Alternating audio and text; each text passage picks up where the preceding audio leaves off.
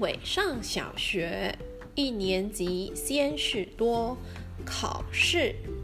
当妈妈看到家庭联络簿上写道“明天小考一二课时”，就像就像踩到蟑螂般尖叫起来：“不得了，要考试了！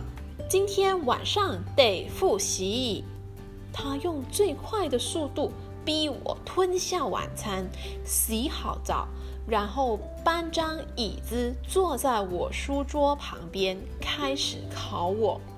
我问妈妈：“考试是干什么用的？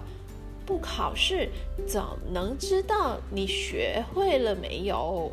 别啰嗦，我念一个你就写一个。”就这样。又考生字，又背课文，直到我猛打哈欠，妈妈才让我上床。看来考试是件不怎么好玩的事。可是隔天，当老师发下一张纸，说现在开始考试时，却发生了许多好玩的事。王婷很大声的把题目念出来。妈妈早起看书报，错。我起得早，太阳也起得早，对。他每念一题，我们就跟着写一题。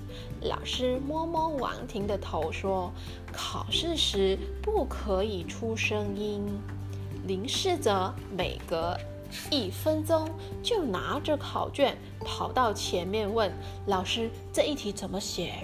老师不高兴地说：“自己想。”张志明一直玩圈笔。老师走过去看了看他桌上的纸，对他说：“考试卷上不要画乌龟。”后来，当大家都写好了，老师就把考卷收回去。他翻了翻，突然叫了一声：“啊！你们都没写名字！”哎呦，明天只好再考一次了。